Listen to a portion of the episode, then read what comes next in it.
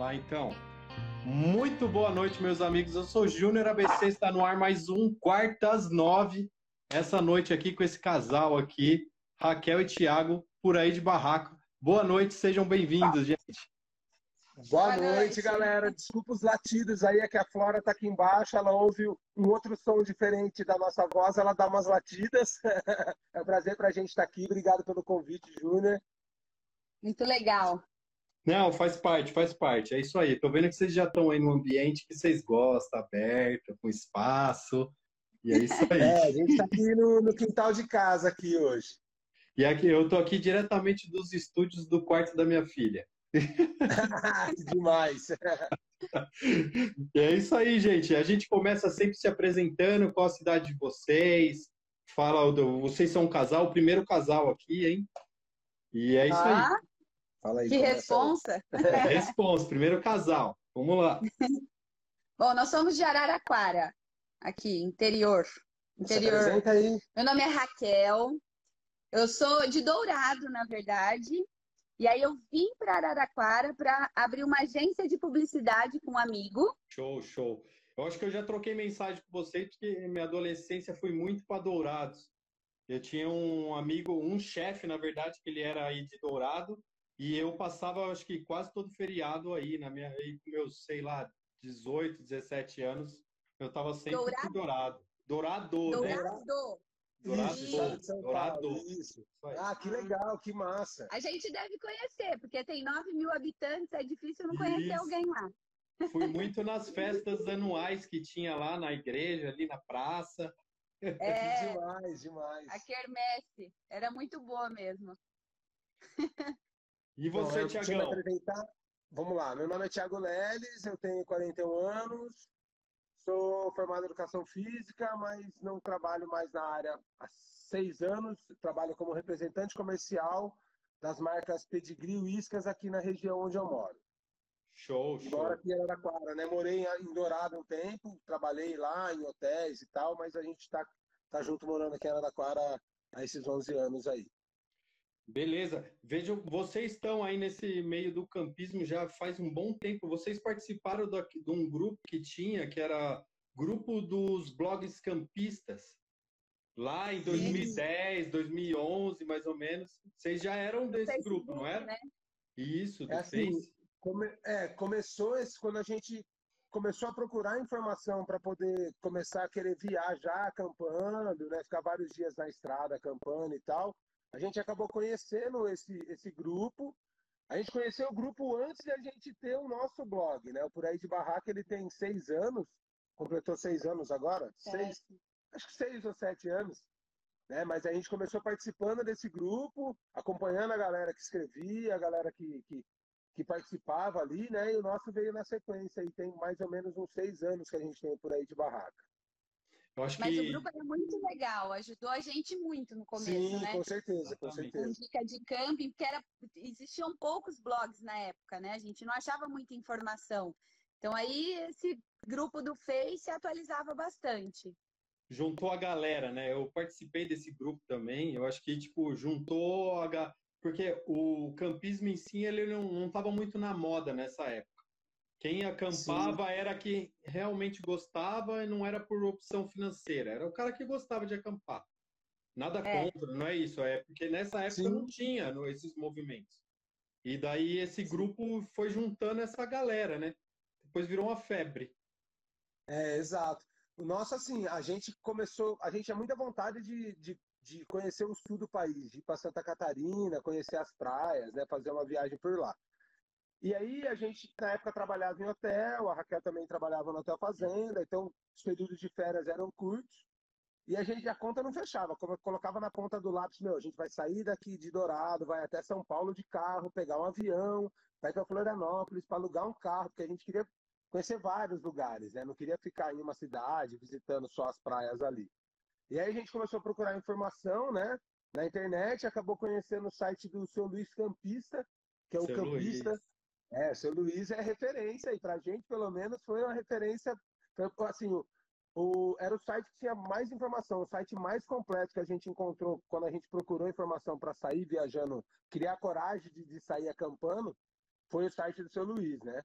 E aí a gente fez essa primeira viagem lá para o sul, de carro, ficou 18 dias viajando por lá, visitou 37 praias, uma loucura, assim, foi muito, muito legal. Não queria voltar embora, nunca mais. Mas tinha que voltar.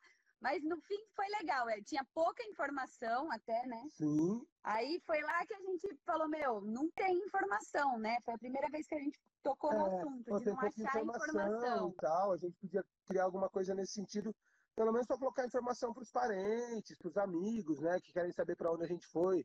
Na época já não revelava tanta foto, né, para poder levar nos lugares e mostrar para as pessoas, assim. Show. Eu vi que vocês eram seguidores do Luiz, do seu Luiz, quando eu comecei a dar uma pesquisada ali no blog. tipo, No site a gente não olha mais, né? Daí eu fui lá, entrei no site de vocês, na hora que eu vi contagem de campings, quilômetros rodados, eu falei, é, seu Luiz, eu tenho uma planilhinha dessa aí também. É, tem, Tá desatualizado, viu? Precisa atualizar aqui. Não, massa, massa. E daí de lá pra cá não parou mais. E daí É, vocês foram. então, aí gente, é, Não, então, aí eu a gente fez esse...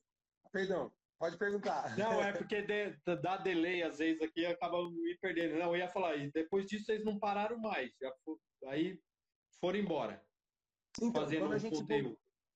É, então, quando a gente voltou dessa viagem, a gente bateu um papo sobre a importância, o quanto, o quão legal seria criar um site, né, um espaço onde a gente pudesse colocar essas informações, as fotos, mas volta a dizer, na ideia no começo era para poder passar para os amigos, passar para a família, mas acabou não saindo do papel. E a gente voltou, voltei a trabalhar, a Raquel também. Aí a gente foi para Capitólio. Quando a gente foi para Capitólio, a gente conheceu um outro casal, que é o Júlia e Laura, né?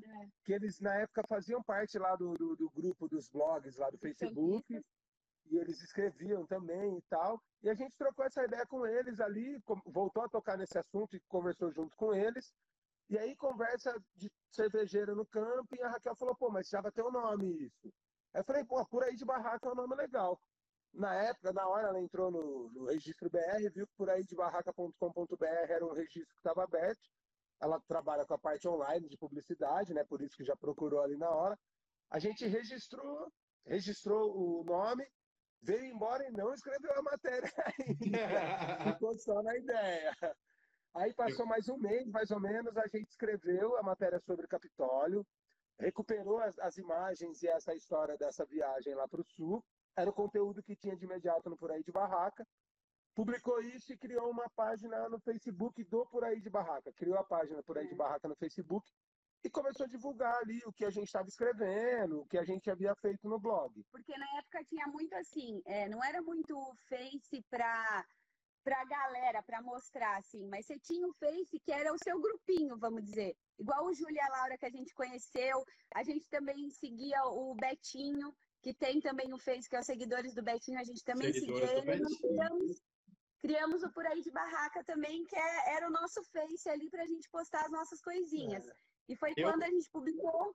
Perdão. Não, eu ia falar, eu acho que vocês são os primeiros por aí, porque depois de vocês vieram por aí de Kombi, por aí de não sei o quê, por aí de tudo. Mas Ah, eu acho que os primeiros, vocês são os primeiros por aí. Não sei. Pode ter sido. E aí, então, na sequência disso, quando a gente escreveu essas duas matérias, o pessoal do Catraca Livre, tem o Catraca Viagem. O pessoal do Catraca Livre entrou em contato com a gente, né? Do Catraca Viagem, na época. Pessoal, legal esse post que vocês fizeram sobre Capitólio. Vocês teriam interesse em participar e escrever para o Catraca Viagem? Vocês sabem utilizar o WordPress, né? A Raquel a plataforma que a gente utiliza na maioria dos site. sites e tal. E aí a gente acabou, então, escreveu essa primeira matéria, esse primeiro post no Catraca Viagem, eu fui trabalhar numa festa em São Paulo, no meio do dia começou meu celular não parava, olhei o Facebook, aí vi que era o Facebook do Por Aí de Barraca, que estava bombando, assim, bombando. assim, não estava entendendo. Aí eu vi que era porque eles haviam postado no Facebook deles e marcado a gente. Falei, meu, o negócio do dia para noite tomou uma proporção de, por conta de dois posts que tinham ali, muitas pessoas já entrando em contato, ai que legal, eu quero acampar, que barra que eu compro, que lugar que eu vou. Foi muito rápido assim. Foi quando a gente então decidiu que, pô, vamos ter que é, desprender, vamos, vamos se organizar para a gente ter uma parte do nosso tempo em que a gente possa fazer o que a gente gosta, que é viajar e acampar, e com isso criar mais conteúdo para alimentar o por aí de barraca. E aí não parou mais. E aí é o que aconteceu que você falou, a gente não parou mais mesmo. Tá, e o, o por aí de barraca hoje, ele não é um negócio ainda que vive o sustento da família de vocês só por aí de barraca. Hoje vocês, vocês têm o trabalho e tem um paralelo que é o hobby remunerado, diria assim. Isso, exato, né? A Raquel tem o trabalho dela na agência, eu tenho o meu emprego na representação comercial e a gente tem o tempo que a gente desprende para correr atrás do por aí de barraca, né? Que acabou, como você disse, é um hobby que acabou virando um outro trabalho também. Né? A Sim. gente trata com bastante profissionalismo, com bastante carinho, né? Faz os contatos para fazer as parcerias e tenta fazer o melhor que a gente pode com os parceiros que a gente vai encontrando que viabilizam por aí de barraca aí para o meio do caminho. E aproveitando, né? Porque não pode deixar de aproveitar, porque daí não vai ser mais legal. é isso aí. Sim, Tudo está incluso no pacote.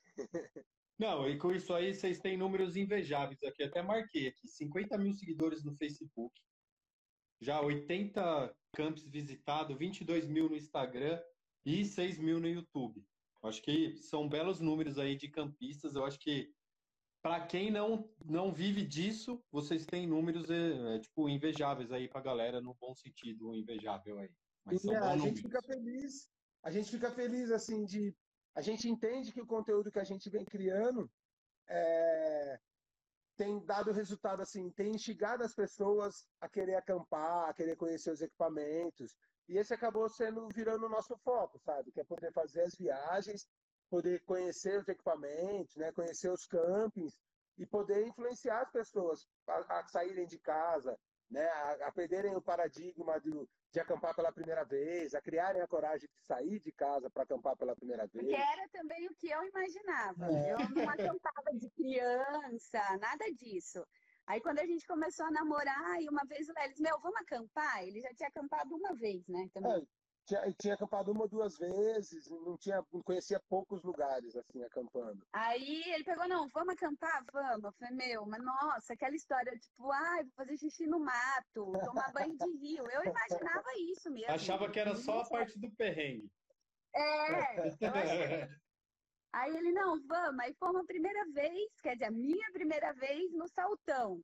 Aí, né, é, nossa, daí amei. O campinho é legal, bem estruturado e tal, e foi muito massa. Não choveu, não deu dilúvio, tudo ajudou. Sabe? Deu tudo certo. É importante quando a primeira vez o campista dá certo, né?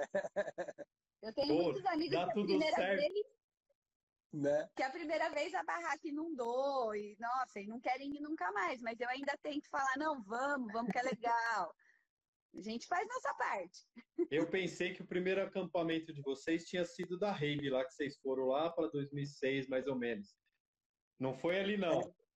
Não, é assim, ó, já tinha levado a Raquel para acampar no Saltão, mas a gente nunca tinha ficado seis dias acampado, ainda mais num festival de música eletrônica, né? Que foi o segundo festival que a gente foi esse. A, gente, a primeira festa que a gente foi foi um festival que a gente ficou um dia só e acabou não acampando. E foi a primeira vez que a gente foi para ficar vários dias numa festa. E chegou lá, a festa era para ser num lugar, foi mudado para o outro, no meio do Cerrado, em Goiás. A festa foi acontecendo, o camping foi bem roots. Era água gelada, o banheiro foi, apareceu o chuveiro lá pro segundo ou terceiro dia é, de festa. Os banheiros, eles iam construindo os banheiros conforme os dias iam passando. Não tinha teto, o banheiro era umas casinhas de madeira, assim, com umas privadinha. Cortininha, cortininha. É, e banho, pro mato, assim. banho tinha um rio, que daí todo dia no fim da tarde, né, a é. gente já ia pro rio, que era melhor do que ir nos banheiros gelados lá, que fazia fila. E foi assim, mas foi lindo. Foi a primeira aventura acampando vários dias fora de casa. A gente foi Caramba. de carro, já foi a primeira vez que a gente viajou de carro. Nessa história aí são seis dias e, e vocês ficaram acampados no festival mesmo. Sim, é. depois disso a gente acampou em vários outros festivais. Chegou em outros também. Foi. Sim, sim. Tem inclusive alguns vídeos lá no, no YouTube, no nosso canal, tem alguns vídeos dos festivais, dos mais novos aí que a gente foi depois. No, no festival, a galera, né, é, eles acampam, mas eles não curtem o camping, né? O dormir ali é só o dormir. Então põe uma é barraca é e dorme. É, a gente costuma ter hábitos diurnos. A gente gosta muito de acordar cedo e a gente dorme cedo. É, mesmo mas mesmo em casa. Hoje, por exemplo, normalmente nove e meia da noite, num dia de semana, nós já estaríamos deitados na cama vendo uma, uma tela quase pegando para dormir, assim. E aí acontece que na festa também a gente sempre tem um período em que a gente vai para o camping para curtir o camping, para arrumar nossas coisas da barraca, para sentar ali para descansar. A gente gosta de fazer comida. E aí é quando a gente acaba conversando com os outros campistas que estão ali no festival também, né? Entendi. Beleza. E vamos, vamos, vamos entrar no campo então. Daí vocês saíram dali e falaram, cara, isso daqui que eu gosto de fazer, nós vamos começar a acampar, assim. E daí vocês começaram fazer campo? Qual foi o primeiro campo que vocês fizeram o campo e meio falou assim, não, agora nós vamos montar nossa barraquinha, fazer nosso esqueminha aqui, nossa comidinha. É, a primeira vez foi esse do Saltão que a Raquel falou, depois a gente acampou mais algumas vezes ali no Saltão, porque era o tempo que a gente tinha, como a gente trabalhava em hotel fazenda, os dois, o tempo era curto, a gente não conseguia final de semana livre, por exemplo. E a Sim. gente morava a 110 quilômetros do camping do Saltão. Então acabou que a gente foi várias vezes ali, com uma estrutura simples. A Vala Raquel deu um fogão de duas bocas para a gente que a gente não tinha. Que é o que a gente tem até hoje. Até hoje é o fogão que a gente usa, é o titular. Aí a gente fez uma viagem para Boiçucanga, que a gente é. foi no Réveillon, passar em Boiçucanga. A gente ficou acampado em Boiçucanga alguns dias. Que, por sinal, esse é engraçado. Deu uma chuva, a gente não estava no camping, aí deu um é. pé de vento. Tava esse fogãozinho do lado da barraca, era uma barraca pequena na época. Aí o fogão tombou, caiu na nossa barraca, rasgou a barraca.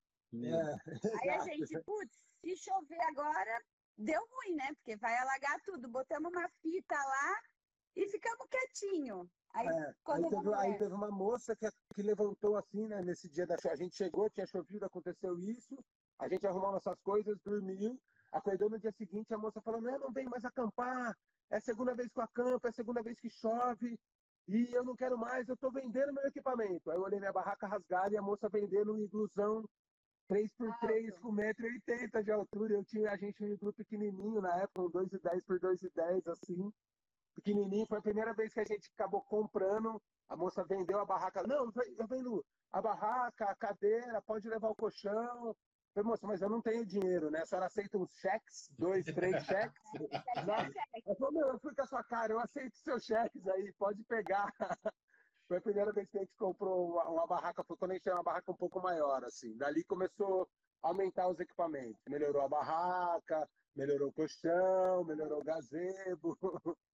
Tá aí um, um ponto bom para a gente falar. Porque quem começa a acampar assim, vai a primeira vez, vê aquele cara com um monte de coisa, ou o cara sem nada, e fala, cara, para onde eu vou, né? E, e, é difícil saber, mas eh, a pessoa só sente quando ela começa a acampar. Então eu, eu sempre costumo falar assim, cara, não compra tudo, porque às vezes aquilo que serve para eles não serve para você. Com vocês é mais ou Sim. menos assim também? Sim, a gente pensa dessa forma. Quando as pessoas entram em contato falando, ah, eu vou acampar pela primeira vez, o que, que é o mínimo que eu preciso ter? Né? O que, que é o mínimo que eu preciso comprar? Falo, meu, primeiro que você não precisa, acho que, de imediato comprar nada. É, talvez procurar, hoje em dia a gente tem campings que alugam equipamentos, que alugam barracas, que tem todo o equipamento e deixa pronto. Então, talvez procurar um camping dessa forma para poder ir, ter uma experiência. Ou então, a gente tem é, empresas que alugam equipamento, tem um parceiro nosso que aluga Trip, eles alugam equipamentos, todo tipo de equipamento para viagem, todo tipo de equipamento para campismo, o que você precisar ligar a viagem, os caras têm para alugar. Então a gente fala, pessoal, antes de comprar, vê se um amigo empresta, ou vê se você aluga, ou vai para um lugar que já tenha o, o equipamento, para você ter uma primeira vivência, né? Para poder conhecer, pô, gostei, é isso mesmo. Né? Que, qual tipo de campismo, tem vários fatores que você tem que levar em consideração para poder comprar um equipamento, né? Qual tipo de campismo que eu vou praticar? Eu vou para o meio do mato, eu vou para camping bem estruturado, eu quero montar uma cozinha, ou eu vou só para um camping que já tem uma cozinha comunitária, ou um restaurante, que, né, que o camping tem um restaurante que sirva as refeições, enfim. Mas a gente tenta sempre falar para a galera, vai com calma, tenta ter uma primeira experiência, é, vivencie o campismo e depois você começa devagar a ver o que, o que é importante para você, né, para sua família, para você começar a comprar aí.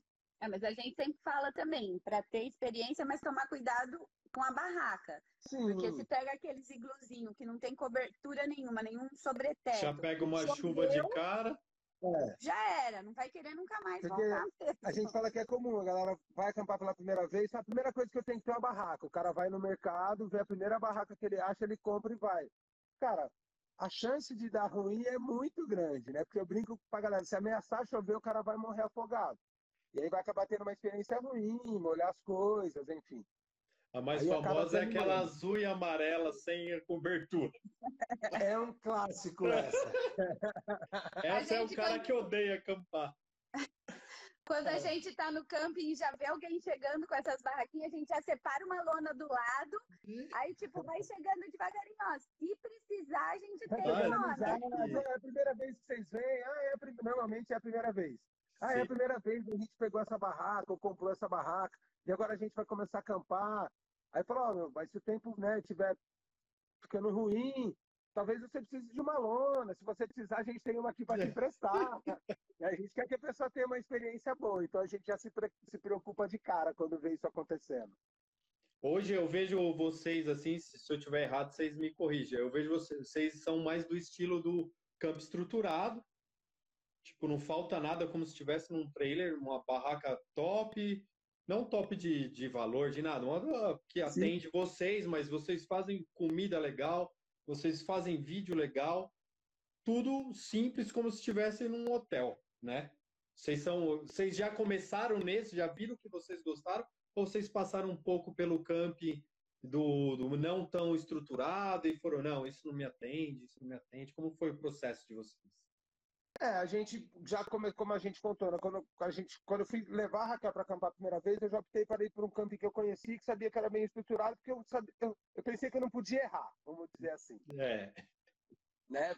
Tem pra, tinha que conquistar ela para que ela gostasse de acampar também. Né? Logo, logo de cara, fazer número dois no mato. Talvez, é, talvez o impacto fosse um pouco. Mas assim, então a gente, 99% das vezes que a gente acampa, a gente procura um camping que tem uma estrutura banheiro bacana, tem energia elétrica, né? A gente prioriza camping que tem estrutura. Porém, a gente gosta também de fazer um camping mais roots. Né? Tá. Então, juntar, juntar com, com um casal, com um grupo de amigos e acampar na beira de um rio, sem estrutura. Quando eu digo sem estrutura, assim, não tem banheiro, não tem energia. Mas, pô, se o carro para perto de onde eu vou, se eu puder levar meu fogão de duas bocas, eu vou levar para cozinhar, para facilitar a minha vida, né? Assim, a gente não gosta de passar perrengue. É, o que Sim. eu puder levar, que, que vá ser necessário, vamos dizer, que puder agilizar o nosso lado, a gente leva. Mas isso não quer dizer que a gente não aceite ir para um lugar menos estruturado, de forma alguma. É. A gente encara também. Mas a preferência, como a gente tenta, é, através do canal e através das nossas redes, mostrar para as pessoas que você pode acampar com num lugar organizado, num lugar que seja bem equipado, né, que, que tem equipamentos para você utilizar. Então a gente tenta sempre dar esse enfoque, então a gente procura sempre o camping que seja melhor estruturado na região para onde a gente está indo. Pô, e aqui em Sampa vocês praticamente zeraram os, os campings. Não, tem bastante cara, lugar ainda. Os, Nós temos uma lista assim, de lugares. Tem uma lista tem ainda de, de desenhos. É. E o campismo está crescendo, está abrindo muito camping também. Esses últimos três anos aí, o movimento tem, né, nos, acho que de quando a gente começou de seis anos para cá, o movimento só tem crescido, né? Mas tem aberto muitos campings, tem vários campings na mira para conhecer ainda. Ai, caramba. E o... Que a gente acaba fazendo assim, né? É, nos finais de semana comum, vamos dizer que não é feriado e tal, a gente tenta sempre viajar para os campos que seja até uns 300 km de casa, que a gente consiga ir na sexta e voltar no domingo, mais tardar na madrugada de domingo para segunda. Então, por isso que a gente acaba conhecendo bastante aqui pela nossa região, pelo interior de São Paulo. Né? Tá. No, quando vocês estão lá no camp lá, vocês meio que como que vocês fazem para fazer a programação do curtir e fazer o conteúdo também? Vocês conseguem fazer numa boa? Como que é isso para vocês?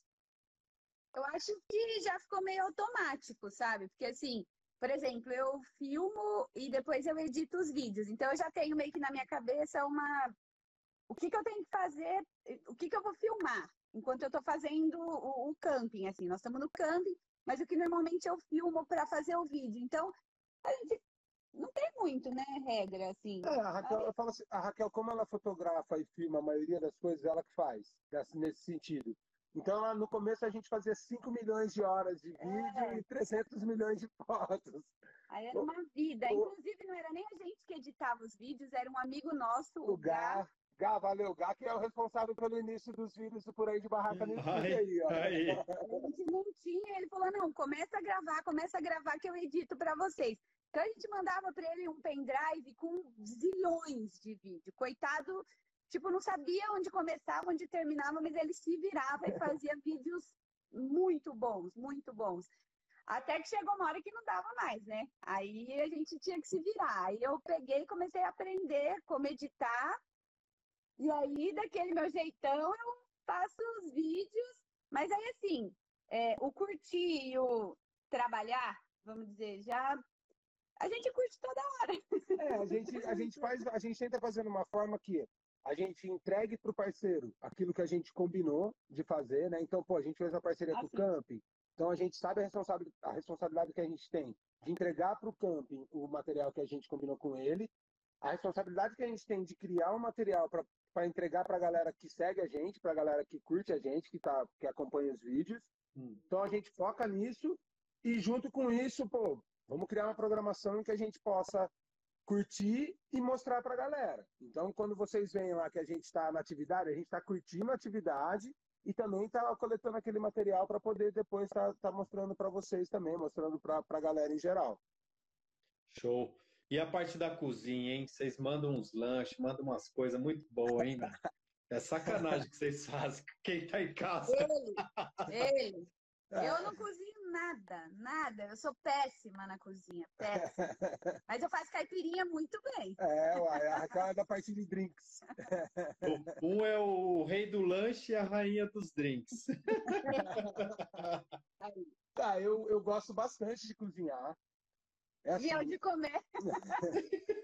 Eu sempre, assim, os meus amigos falam que eu sou o cara que costuma organizar as paradas, assim, quando as coisas vão acontecer. Ah, vamos viajar, o Lelis vai, vai, ao síndico vai junto, fica tranquilo que ele organiza. E dentro dessa de querer organizar e as coisas tal, o lance da comida faz parte de, dessa organização, da minha parte, vamos dizer assim. É uma parada que eu curto fazer. Eu, eu gosto de estar ali cozinhando, de batendo papo. Eu gosto de cozinhar para pessoas que gostam de comer. Né? Então, quando você está fazendo um lanche ali, sabendo. A gente gosta. É, uma parada que eu gosto de comer um lanche, sabe? Então, pô, eu gosto de fazer e gosto de comer o lanche. Saber que eu estou fazendo um lanche para alguém que gosta de comer também é muito gostoso, sabe? Então é isso. Então... Mas a gente faz uma programação de comida. É. Então, por exemplo, vai ficar no camping quinta, sexta, sábado, domingo. Tá, quinta o que, que vai ter? Ah, vai ter macarrão e na, lanche, na, na janta, lanche.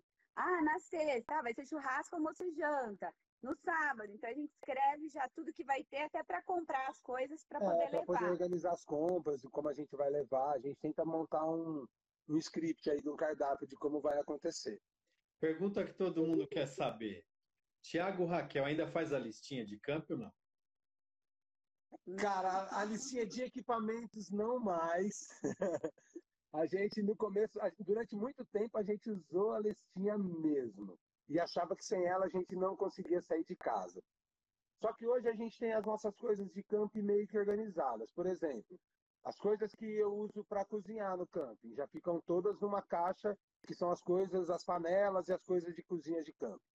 Então eu sei que se eu pego essa caixa, salvo se ninguém tiver tirado nada de lá para usar em casa, numa emergência, ali está tudo que eu preciso para cozinhar. Então, isso acaba facilitando. Mas ainda assim tem umas falhas. A gente andou a campana um ou dois meses atrás, aí a gente só esqueceu a bomba inflável de encher a barraca. Eu ia falar agora, só faltou a bomba para encher a barraca. Então, assim, faz falta a listinha? Com a listinha, com certeza a gente errava menos, esquecia menos Já coisa. levamos o fogão, esqueceu o bujão, não foi? É, mas aí quando divide a missão com os amigos que vão junto. Ah, eu levo. Bibi, é. Bibi, esse é puxão de orelha nele, Deixa, deve estar bem, é, não, não, deixa que dessa vez eu levo as minhas coisas de cozinha. Não precisa levar, que você sempre leva a sua. Aí chega na hora de cozinhar, ah, só faltou o gás. Veio o fogão, mas faltou o bujão de gás. Acontece. Mas como todo camping e todo campista é gente boa, alguém prestou Alguém gente. salva. Sempre tem alguém que salva no rolê, né? Sempre. Sim.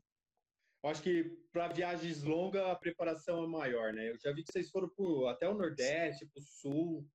Cara, vocês fazem viagem longa também de camp, né? Que é difícil a galera fazer viagem longa de camp. É. Como que é o ano- processo do por aí de Kombi? Ô, por aí de. Barraca. Já vou ficar com os por aí aqui na cabeça. Eu É tava assim, me ó, policiando, a falar, cara, não posso errar o por aí, não posso errar o por aí. Aí saiu. Não dá nada. Tamo junto, tá estamos todo mundo por aí, estamos todos por aí. É assim, ó, nessas viagens mais curtas, que são essas viagens, a gente tem, tem a meta de viajar pelo menos duas vezes no mês. Então, pelo menos dois finais de semana, a gente tenta fazer uma viagem para nossa região, uma viagem mais curta. Quando a gente consegue se organizar, que tem um feriado, ou que a gente consegue se organizar no trabalho, de conseguir viajar, tirar uma semana, por exemplo, para viajar, a gente dá uns tiros mais longos, né? Então a gente pensando no, no processo no geral, assim, quando a viagem é mais curta, é mais tranquilo de separar as coisas, já vai mais automático, pega ali o que você está acostumado a levar, coloca no carro e tudo bem. Quando vai fazer uma viagem mais longa, como é uma viagem de fim de ano, a gente costuma ficar entre 15 a 20 dias viajando no fim de ano. Então aí sim, volta, eu faço a lista dos equipamentos para não esquecer nada. A gente já traça um roteiro an- antes dos lugares em que a gente pretende ficar, de quantos dias a gente vai ficar em cada lugar. Ele faz os passeios, tem É. naquele lugar para tipo, ah, tem sete passeios. Há quantos dias então a gente tem que ficar nesse local para fazer os sete passeios? Que a gente já gosta de ir, já conhece tudo. E aí faz, faz contato com empresa para tentar parceria com as empresas de turismo, né? Quando tem um turismo receptivo. E aí isso tudo ajuda com que a gente organize a nossa viagem com antecedência. Então, viagem mais longa, a gente organiza assim, coloca tudo na ponta do lápis, e para não esquecer nada de levar, né? E já para a gente ter o norte do, do quantos dias vai ficar em cada lugar, para a gente poder imaginar como a coisa vai acontecer. Show. E a viagem mais longa que vocês fizeram, qual que foi? Cara, eu acho que as duas mais longas que a gente fez de carro Foi pro Jalapão. É, a gente fez Chapada, a gente saiu da- daqui de Araraquara, fez é, Chapada dos Veadeiros, no Vila de São Jorge, né? Então Chapada dos Veadeiros, aí a gente foi até o Tocantins, fez Jalapão, depois voltou para Pirenópolis e foi para casa. Essa foi uma viagem longa. Uma outra viagem bem longa foi a desse fim de ano, que a gente fez, foi até Taipu de Fora, na Bahia, depois fez Itacaré, Caraíva e depois só dormiu na volta em Minas. né, não entendi a- qual foi a primeira cidade da Bahia que vocês falaram? Não entendi. Taipu de Fora. Isso é mais no norte, não no, ou no mais sul da Bahia. cima. E depois Mais vocês desceram cima. pro sul. É, a gente foi, foi até Taipu de Fora, depois fez, foi descendo, fez é, Itacaré, depois Caraíba e depois voltou para casa. E bonito também, não sei. É, né? Não. bonito, fica mil quilômetros daqui, é como uma viagem para o sul também de mil quilômetros, vai. Mas Mano, essa eu- daí da Bahia deu quase uns 4 mil quilômetros a rodada inteira. Eu sou apaixonado por essa parte do sul da Bahia aí. Tem muito lugar para acampar, cara. Muito Eu lugar bom ali. lá, cara. É muito bom ali. Prado, eu, putz, eu, eu só não, eu fui até meu limite Porto Seguro. Assim, de estrada, mas meu, dali de Porto Seguro para baixo, para mim tudo é bom. Porque eu gosto muito daquela região ali, mano. É bom demais É, a gente- campo. A gente conheceu pouco, né? A gente teve essa experiência agora lá, ficou com gostinho de quero mais. Eu, assim, a hora que eu cheguei em Caraíba, a gente teve uma experiência muito legal, que acabou que a gente achou um lugar na beira de uma praia, assim, na beira de um passeio, quando você vai até a ponta do É, Corumbau, na né? verdade, assim, tava tudo certo pra gente ficar num camping. Que é na aldeia Sandó ali, que é o camping mais próximo do vilarejo, o camping que tem é, é um pouco mais estruturado, assim, É, o né? camping que tem ali era esse É. pra ficar. E aí fomos e ficamos uma noite, né? Só que aí decidimos sair para fazer um passeio para Ponta do Ponta do, Corumbau. Coru- Ponta do Curumbau. Ponta do Corumbau. E aí passamos num terreninho, assim, que era a coisa mais linda, assim, gramado. Em frente à praia. Lindo, em frente à praia, uns coqueirinhos só, e aquele gramadinho, areia e o mar, assim. Aí a gente, putz, imagina se pudesse acampar aqui, que doideira. E tinha um banheirinho com uma ducha gelada, mas na Bahia. Não tanto faz. Lá não tem frio. E um vaso. Aí ficamos nessa, ai, será que dá? Será que não dá? Aí fomos fazer o passeio, só que o casal de amigo nosso que estava junto falou: não, nós vamos ficar aqui, nós vamos conversar com o índio, dono da terra aqui, para ver se a gente pode acampar aqui. Tá bom, fomos, mas tipo, achando que não ia rolar. É, e aí que a gente voltou lá, ele tinha, ó, já conheci o seu Manuel, o dono da terra aqui. Já Seu pode Manuel, vir, pá. É, isso, era dia 30 de dezembro isso, cara. A Caralho. gente conversou, ele falou, não, vocês podem vir aí, montar as coisas aqui. Bom, para resumir, a gente passou o Réveillon, nós seis, que eram três casais, uma família de dez pessoas que acampavam naquele lugar todo Réveillon, já fazia uns três ou quatro anos, e mais ninguém, assim. A gente passou o Réveillon em Caraíba, longe da Caraíba que todo mundo vai, que é aquela Caraíba do centrinho, aquele agito. Pra gente foi mágico, porque, não, pra gente era como se estivesse isolado numa praia, longe de tudo. O movimento que tinha era de bug passando durante o dia, um ou outro. Lua cheia. Enfim, foi incrível. Foi um lugar que foi muito, muito legal. E era acesso de carro normal, porque os lugares que eu fui era meio tipo mais off-road assim. Tinha muito lugar para conhecer, mas eu tava de Kombi, eu fui até Cumuruxatiba.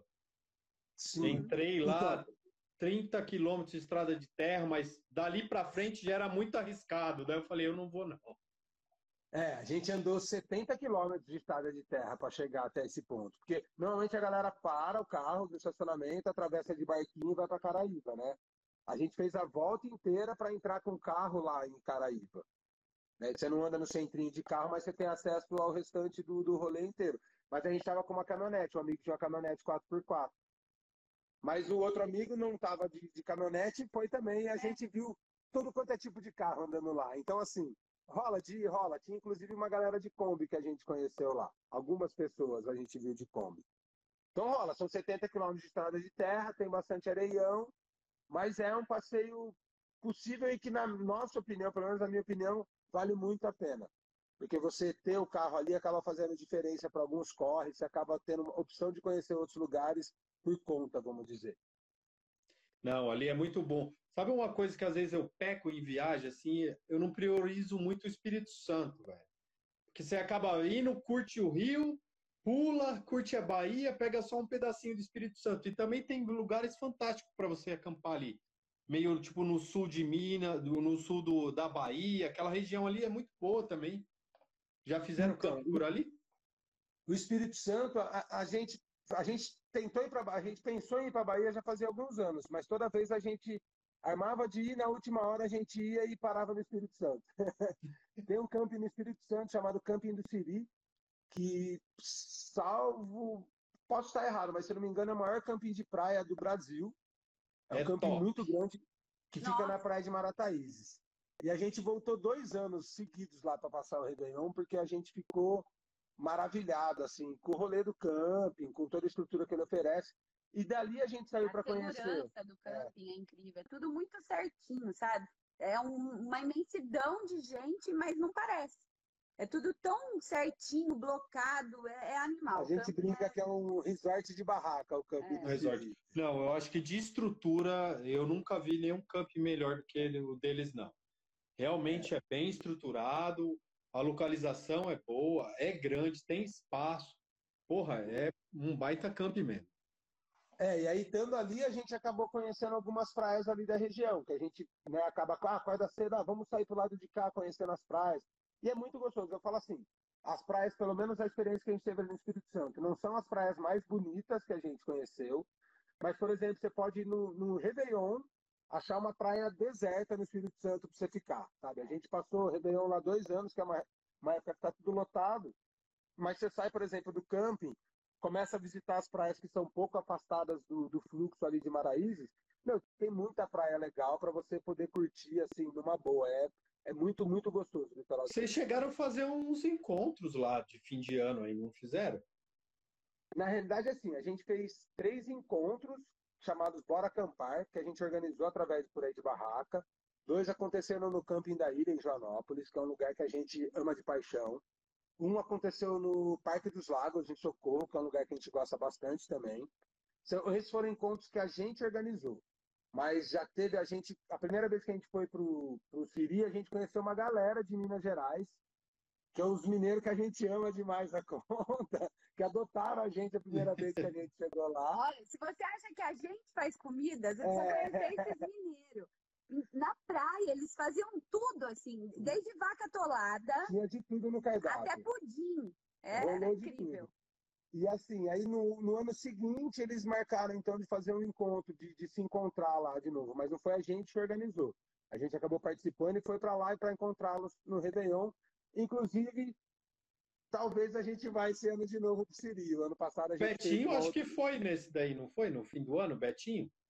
Ele, quando, a, quando ele chegou, ele chegou no dia que a gente estava indo embora, o Betinho. Ah. Aí, né, né, a primeira vez que ele foi. Depois ele voltou para o Siri foi no ano que ele foi conhecer, acho que o neto dele tinha nascido, foi alguma coisa assim. Depois ele voltou para o Siri no ano seguinte, mas a gente acabou não se encontrando, a gente não, não foi junto. Mas esse ano a gente deve passar o Réveillon lá novamente.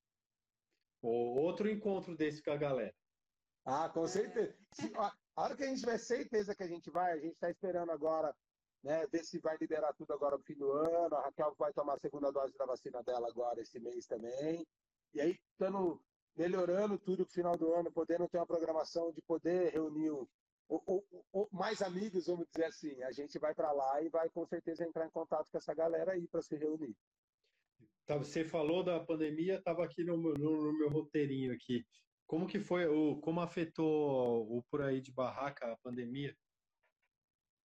Você fala, eu falo, você começa aí? é, eu acho que assim, ó, pra gente não afetou muito não.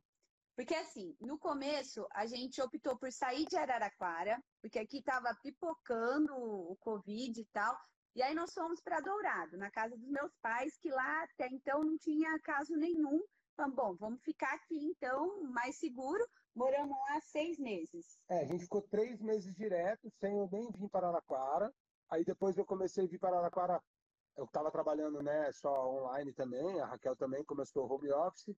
E aí eu comecei a vir para Araraquara algumas vezes, mas nesses três meses já, como a gente estava em Dourado e estava mais tranquilo, a gente conseguia sair para o meio do mato. Então foi quando a gente foi acampar no meio do mato sem estrutura nenhuma, com mais um casal de amigos. Né? Tem, a gente aproveitou que a gente estava num lugar onde a gente tinha opção de sair sem aglomerar com ninguém, sem ter contato com ninguém. Então comprava as coisas que tinha que comprar, como se você tivesse que comprar para sua casa também.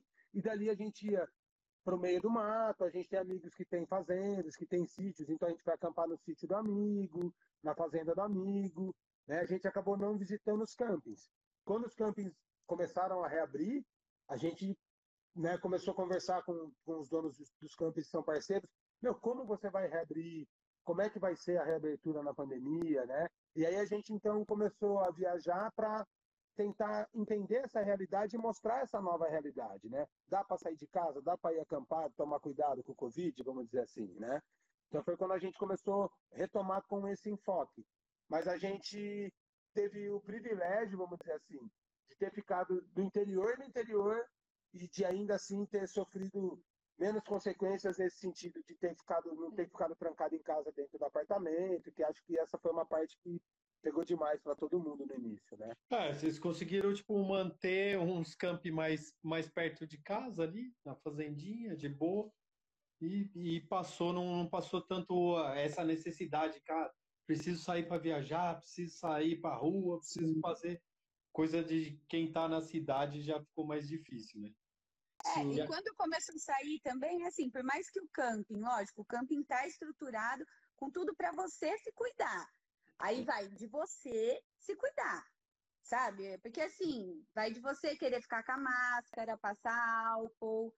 Então, é, vai de cada um mesmo se cuidar, porque o camping tem tudo para te ajudar. Não sei se todos, né? Os que a gente foi tinha. Então, deu para ir tranquilo. Mas eu acho que, de forma geral, não pensando só no por aí de barraca, mas pensando nos campos e no campismo de uma forma geral, acho que os seis primeiros meses foram meses mais complicados, ainda está complicado, mas vamos dizer, foram mais complicados, né? E a partir do momento que os campings começaram a reabrir, é, as pessoas começaram a se encorajar, né, a sair de casa, a tomar, a tomar os cuidados e tal. E, é, o movimento começou a crescer. Né? Eu acho que o campismo, de uma forma geral, nesse último ano de pandemia, aí, nesse ano e meio de pandemia, teve um boom.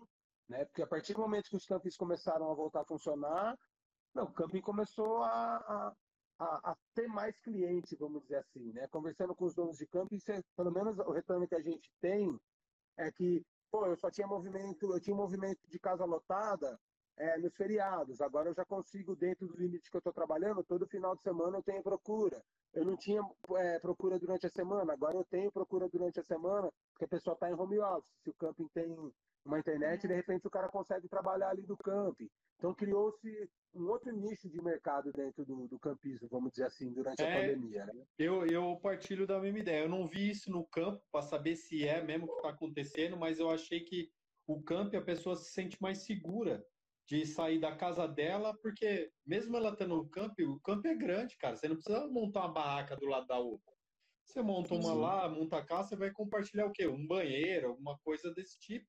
E Exato. eu acho que muitas pessoas não aguentavam mais ficar dentro de casa e falaram assim, cara, eu preciso sair e aqui eu me sinto seguro. Tô na, tô na floresta, tô no, no ambiente aberto e, e acabou saindo de casa. Eu acho que os primeiros seis meses, que nem você pontuou, foi difícil, porque todo mundo parou de fazer tudo, mas depois eu acho que eles foram recompensados um pouco por isso. Não todos, mas acho que no sim, contexto claro. geral, acho que sim. Sim, sim. Acho que foi bem isso que rolou, sim. E a tendência é que continue crescendo, né, cara? Pelo menos a gente espera que isso aconteça e a gente, com o contato das pessoas, batendo papo com todo mundo no dia a dia, o que a gente imagina é que essa, esse crescimento aí, essa, essa onda crescente do, do campismo veio para ficar e eu acho que ela vai perdurar por, por, por bastante tempo ainda, cara. Tá. Eu ia falar, perguntar para vocês uma coisa que todo mundo deve perguntar para vocês. Pô, vocês não migraram para Kombi, não migraram para van, não migraram para o motorhome? Vocês só vão ficar na barraca mesmo? Será que a galera não pergunta isso para vocês, não? Pergunta bastante. Ah, é assim, a gente não pensa, no momento a gente não pensa em, sair, a gente se dá bem com a barraca, assim. O lance de montar e desmontar para a gente já está incluso no pacote, né? deixou de ser uma, uma tarefa, um perrengue, vamos dizer assim, uma tarefa árdua, então a gente tira de letra, né? Para cada tipo de camping que a gente vai, ou quantos dias a gente vai ficar, a gente tem um tipo de barraca, então isso acaba facilitando você ter, né, você ter vários tipos de equipamento, acaba facilitando e encorajando, vamos dizer assim. E eu acho muito legal a galera que, que pratica né, o caravanismo, a galera que tem Kombi e tal, mas é uma parada que pra gente não assim, a gente não vê necessidade no momento. Eu, a gente tem vontade de um dia poder ter um motorhome, mas um dia, quando eu digo um dia, assim, para frente. Né, de a gente poder ter um motorhome para poder fazer longas viagens, para poder meter talvez o pé na estrada e ficar um tempo aí rodando por meses, né? Coisa que a gente ainda não fez e que a gente tem vontade de trabalhar na estrada mesmo, né? É, sabe? A gente, tipo, a gente tem um cachorro que é a Flora, um bulldog inglês. Ela é muito doidona, então de barraca a gente tentou uma vez, vai tentar de novo agora em breve. Agora em Joanópolis ela é, vai, o ela próximo vai ela vai. Ira, a gente vai fazer um novo test drive. Eu já estou rezando, pedindo a Deus, fazendo promessa, tudo. Então, ela... no, no motorhome, por exemplo, numa Kombi, talvez ela conseguisse se dar melhor, se adaptar melhor à situação, de ficar, mas enfim. Não pretendemos sair da barraca tão já não, a gente acho que gosta é. bastante. Até porque é. você ia ter que mudar o nome por aí de barraca, né? É, ia ter que trocar o nome. Não, mas ó, o São Luís é sempre uma inspiração, né, cara? Tá aí um Sim. cara que. Seu Luís deve ter seus 70 anos aí e acampa de barraca até hoje. É questão de gosto. Com certeza. Eu gosto é, muito de acampar puder... de barraca. Sim. Enquanto eu puder conseguir deitar no, no, no, colchão da barraca e levantar tranquilo, acho que eu vou continuar também. Não, em termos de experiência de camp, para quem gosta do mundo de, do camp mesmo, não tem nada comparado com acampar na barraca. Não tem. É, é a mais gostosa. É, pô, tem, tem seus contras ali, tem que montar a barraca tudo. Mas a sua experiência de estar ali num lugar, dormir no meio, a aguinha batendo ali na sua barraca, você escutando, sim, sim. não tem igual. Eu acabei sim. migrando ao longo do, do caminho, mas era questão de, de trabalho. Eu só conseguia acampar só no sábado e no domingo. E daí, tipo, eu gastava quatro horas montando minha barraca, porque eu gosto mais do campo estruturado também. Então, eu gastava muito tempo montando meu equipamento para voltar no domingo, gastava muito tempo depois no, do domingo desmontando. E daí eu acabei migrando assim, mas nunca abandonei minha barraca. Tenho barraca até hoje. Eu vou de eu vou na Kombi, vou na moto, mas a barraquinha está aqui para me acompanhar. Vai acompanhar bastante ainda. Eu gosto, eu gosto. É isso aí. A gente Cheguei... gosta também. Cheguei a ter uma carreta barraca. Ah, aquela, como chama? É... Camping tem, Star, tem Camping Star? Não, a minha era a Cabana Camp. Ah, mas é o mesmo estilo. É, é que a Camp Star ela abre tipo na da ponta para o final e a Cabana Camp ela abre no meio. Abre como se fosse. Tá. Isso. Eu, eu acho ela mais legal. Mas foi uma puta barraca, assim. Gostei muito dela também. Era muito bom. cheguei a acampar em Campos do Jordão com ela. Peguei um frio lá, quase morri. Peguei acho que menos três numa noite lá. Tive que no outro dia comprar um aquecedor. Que falei, cara, vou morrer aqui nessa barraca. Porque a barraquinha dela é muito ruim. Era bem fininha. É. eu falei, cara, se eu não comprou aquecedor aqui, eu não, não aguento, não. Nós pegamos menos três em Joanópolis da última vez que nós fomos. Os tubos da barraca estavam congelados, batia assim, caía o gelinho, o sabe? O tubo de ar, né, da barraca. É, o tubo estava completamente congelado. Acho que se apertasse ia rachar. É, acho que das vezes que a gente acampou foi as vezes que a gente pegou mais frio Dentro da barraca a gente estava super equipado, estava super tava tranquilo. Mas de manhã, o impacto assim, de você sair, abrir de manhã e ver tudo branco, eu nunca tinha visto. A gente nunca tinha visto igual a gente viu dessa vez lá em Joanópolis. É, foi um tempo atrás que foi o dia mais, a noite mais é, fria do ano. Um mês atrás, acho, dois ah, coisa, atrás. Foi no friozão que a gente teve agora atrás aí.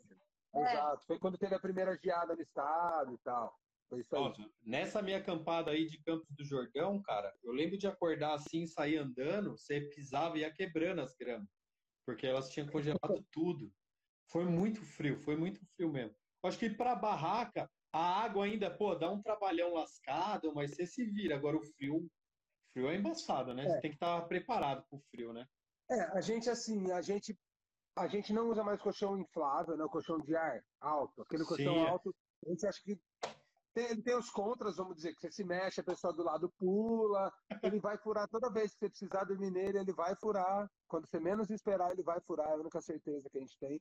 E o ar que fica dentro dele é muito gelado, né? Ele congela. Então, por mais que você coloque, é, fica sempre gelado. Hoje a gente usa um, um colchão que é um.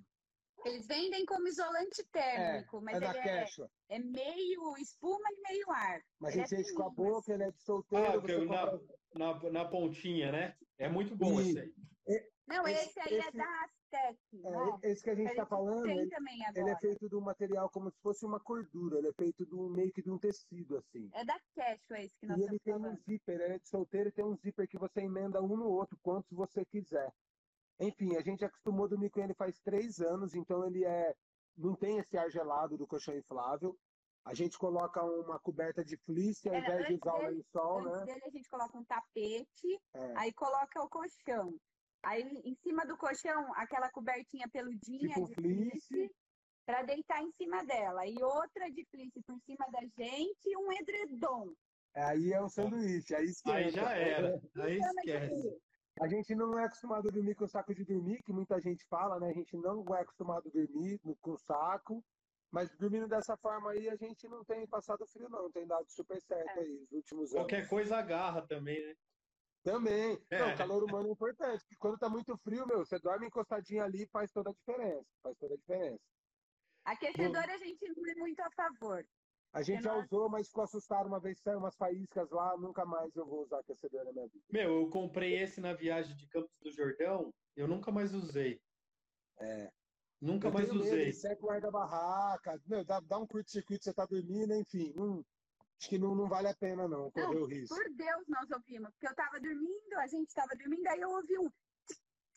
Eu, tipo, não acordo normalmente, mas aí eu ouvi, eu falei, Lelis, Lelis, meu Deus do céu! É fogo, é fogo!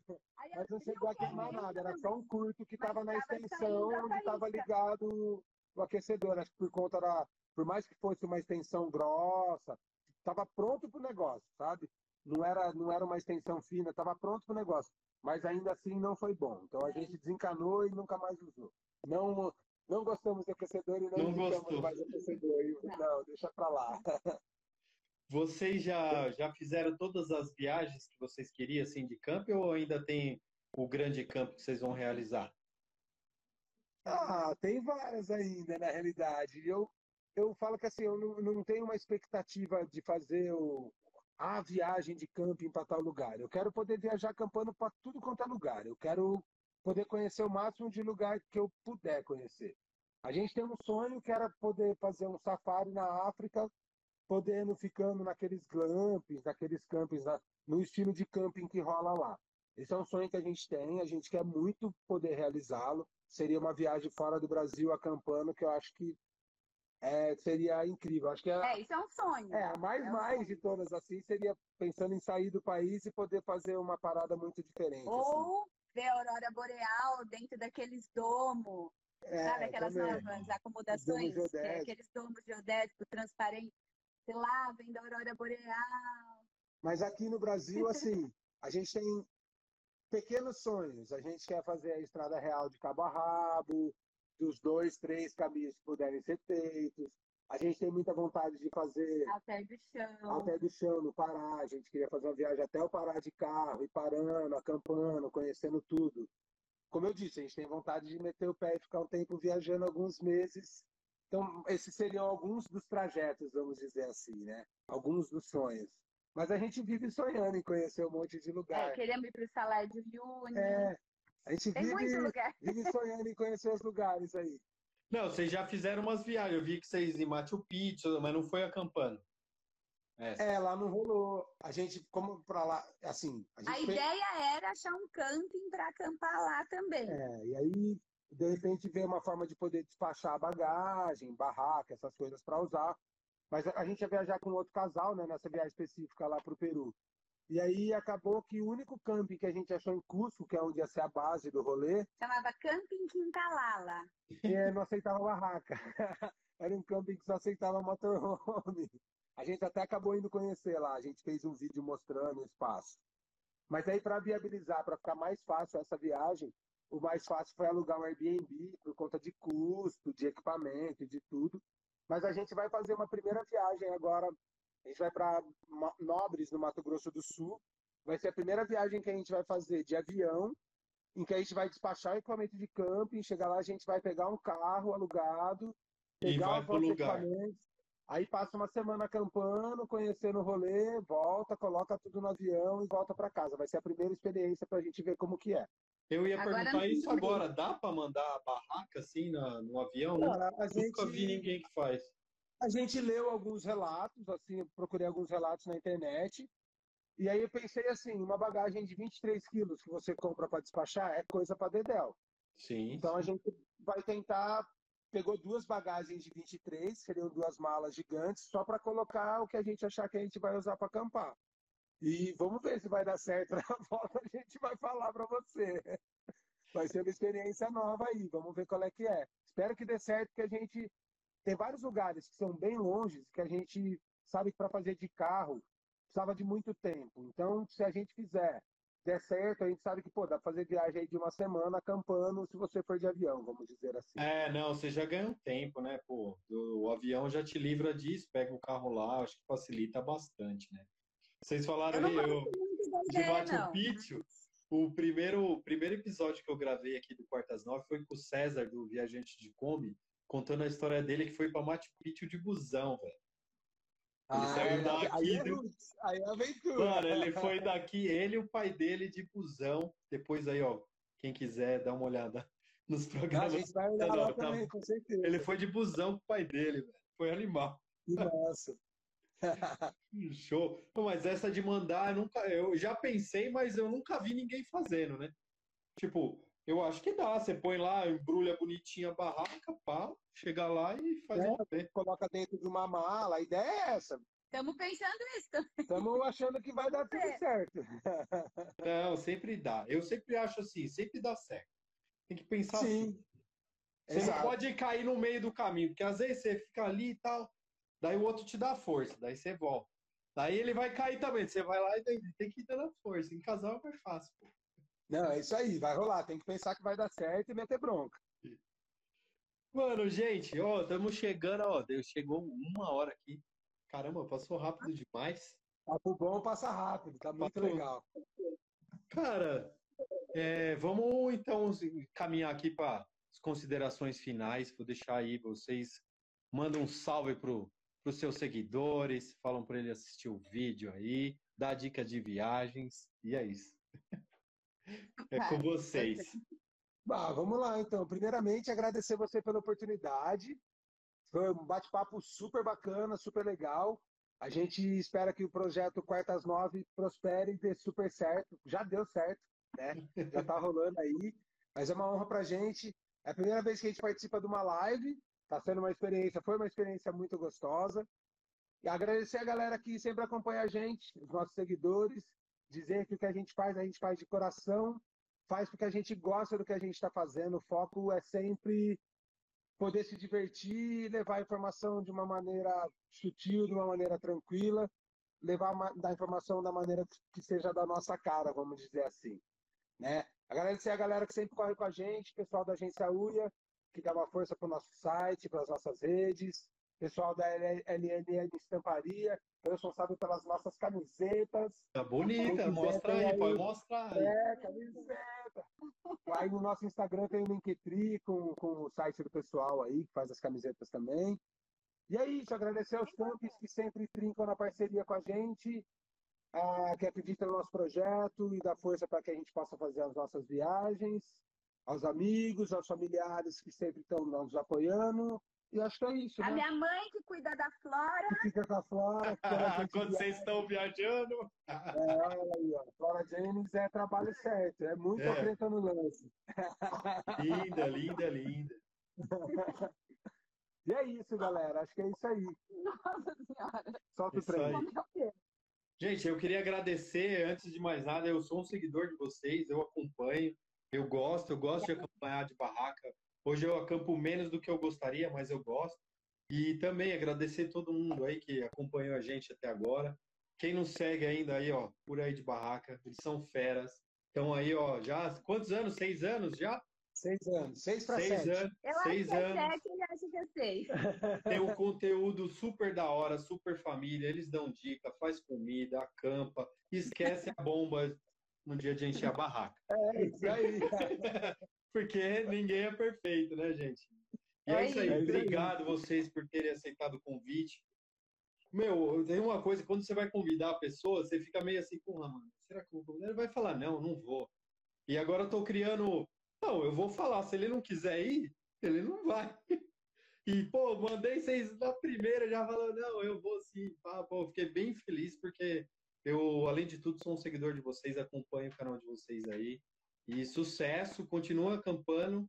E o dia que eu ver vocês numa Kombi ou numa van, eu zoo um pouco. ah, agora vamos, vamos combinar de acampar, vamos combinar de se encontrar junto aí, com certeza, vai ser muito legal. Valeu pela oportunidade. Muito Valeu. obrigada. Adorei. Obrigado, gente. Boa noite a todo mundo e a gente se vê no próximo Quartas Nove. Tchau. Valeu, galera. Até Valeu. Tchau. Tchau. Valeu, tchau, tchau.